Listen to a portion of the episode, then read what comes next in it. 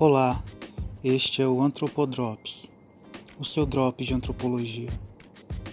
Neste episódio, vamos falar sobre como as categorias escassez e raridade são compreendidas em antropologia. Até a década de 60, a antropologia atribuía a escassez às sociedades de caçadores e coletores, que, diante de tecnologias limitadas, passariam a maior parte do tempo em busca de alimentos. Daí a impossibilidade de desenvolver instituições complexas como o Estado. No entanto, a publicação de trabalhos de autores como Marshall Salles e Pierre Clastres identificou que a maior parte destes estudos baseavam-se em dados de sociedades sob ocupação colonial e desterritorializadas, muitas vezes confinadas em reservas. A revisão de dados e a busca por outras fontes etnográficas demonstrou que, na verdade, as sociedades de caçadores e coletores eram capazes de produzir os bens considerados necessários para sua reprodução social e espiritual com cerca de 3 a 4 horas de trabalho, dentro de um ritmo que tornava difícil distinguir entre o lazer e a labuta propriamente dita. Salins passou a chamar estas sociedades de sociedade da abundância e afirmou que a definição clássica da economia como a alocação ótima de recursos escassos para fins alternativos ou indeterminados não poderia ser estendida a elas, porque, como nessas sociedades os fins não são indefinidos, mas culturalmente ordenados e relativamente fáceis de serem satisfeitos, os recursos, por definição, não são escassos, mas satisfatórios e até abundantes. Deste ponto de vista, a escassez não é um dado universal da economia, que se manifestaria de maneira dramática nas sociedades primitivas, mas uma condição imposta pela racionalidade econômica das sociedades de mercado. Uma outra categoria nos ajuda a entender melhor a circulação de objetos nas sociedades primitivas, que é a raridade.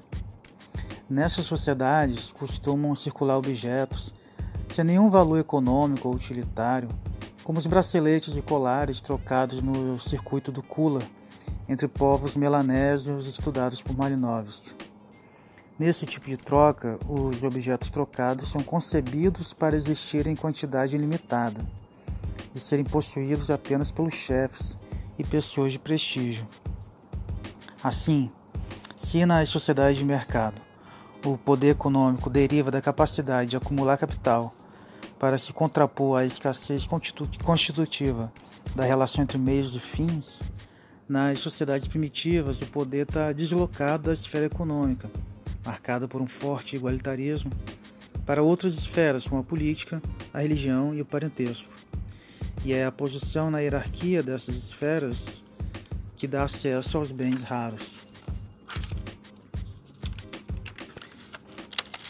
É possível fazer um paralelo entre essa concepção de raridade e de escassez para pensarmos um pouco como funciona o crédito na nossa sociedade é, e em algumas regiões da nossa sociedade, em algumas esferas sociais, digamos assim. Bem, enquanto o acesso ao crédito bancário está submetido à lógica da escassez, ou seja, é universalmente acessível, desde que você demonstre possuir os recursos para pagá-lo, recursos que são, por definição, escassos, né, como, no, como nos ensina a economia moderna, já no caso do crédito pessoal, desse, no fiado, no crédito de, crédito de vizinhança, é, vemos operar a lógica da raridade, ou seja, esse crédito ele não é universalmente acessível, mas apenas aqueles que dentro do sistema local hierárquico da confiança é, possui prestígio para acessá-lo. E esse prestígio depende tanto ou mais das relações estabelecidas ao longo do tempo quanto da possibilidade objetiva de pagar. Assim, podemos compreender os empréstimos feitos, mesmo sabendo que a pessoa terá pouca chance de ser ressarcida, ou aquelas outras ocasiões em que o empréstimo é considerado pago ainda que ele não tenha sido quitado. O que se passa, como nos ensina Godelier, é que a balança de trocas é regulada, portanto, e antes de tudo, pelo volume das necessidades sociais, e não tanto pelo interesse utilitário. Eu sou Márcio Figueiras, antropólogo, professor do IFES Campus Piuma e pesquisador do GETAP, Grupo de Estudos Territoriais e Atividade Pesqueira.